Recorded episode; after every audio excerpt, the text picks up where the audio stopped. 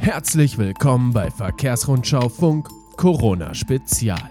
Es ist Freitag, der 20. März und das sind heute unsere Themen. Angesichts der erwarteten Wirtschaftskrise infolge der Coronavirus-Pandemie lockert die EU-Kommission die Haushaltsregeln.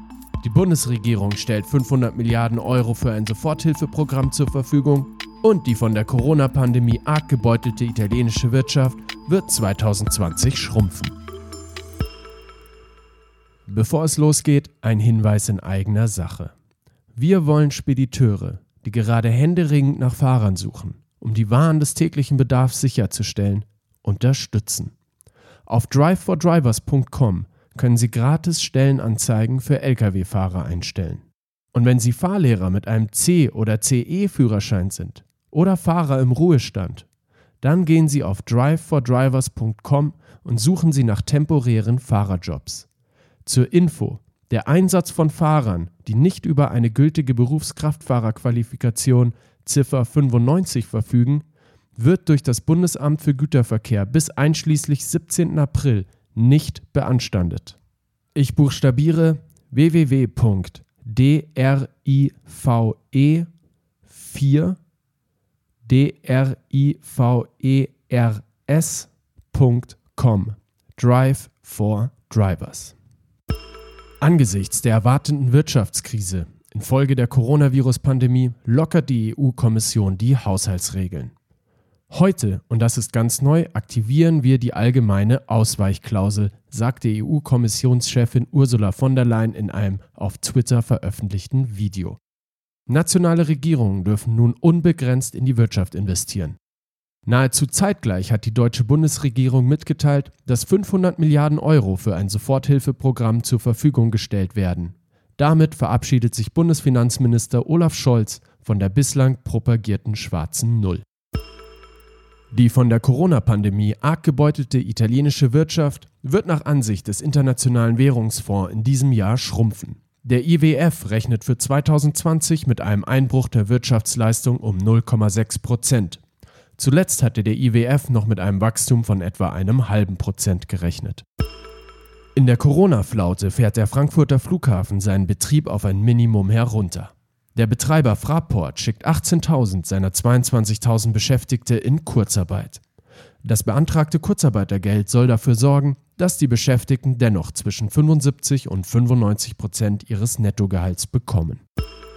An der Grenze Ungarns zu Rumänien hat sich in der Nacht zum Freitag ein langer Lastwagenstau aufgebaut. Die Fahrzeuge müssen am Grenzübergang Xanat Palota an der Autobahn M43 mehr als acht Stunden warten, bis sie nach insgesamt 23 Kilometer Stau nach Rumänien weiterfahren konnten.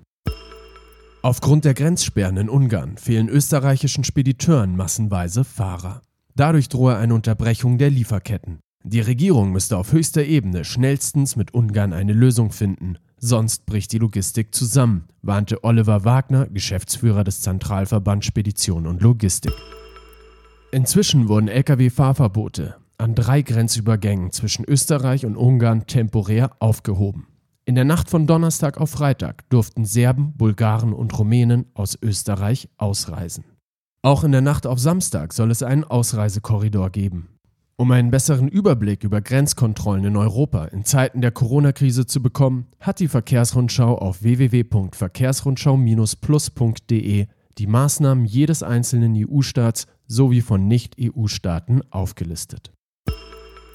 Aktuell haben jetzt die Niederlande, Großbritannien und Irland die Vorschriften für die Lenk- und Ruhezeiten für Lkw-Fahrer gelockert, die Lebensmittel, Medikamente und Hygieneartikel transportieren. Belgien verlängerte seine bereits vor einigen Tagen beschlossene Lockerung bis Ende des Monats. Die langen Staus an der deutsch-polnischen Grenze haben sich nach Angaben des polnischen Grenzschutzes weitgehend aufgelöst. An den meisten Übergängen fließe der Verkehr am Freitagmorgen ohne Wartezeiten. Mercedes-Benz, Lkw, Fuso und Daimler Busse vermeldeten, dass man alles dran setzt, die Kunden trotz Corona auch weiterhin mit Ersatzteilen und Instandhaltungsleistungen zu versorgen. Das Servicenetz in Europa wird mit insgesamt bis zu 3000 Stützpunkten flächendeckend aufrechterhalten.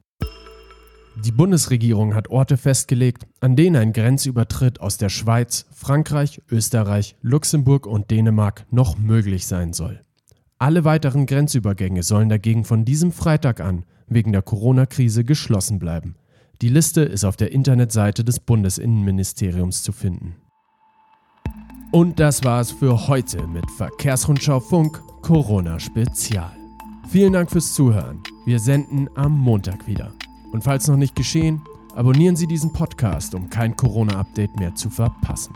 Die heutige Ausgabe wurde produziert von Gerhard Grünig. Redaktionsschluss war 16.30 Uhr. Mein Name ist Michael Pilzweger und ich wünsche den Fahrerinnen und Fahrern auf der Straße ein gutes Durchkommen.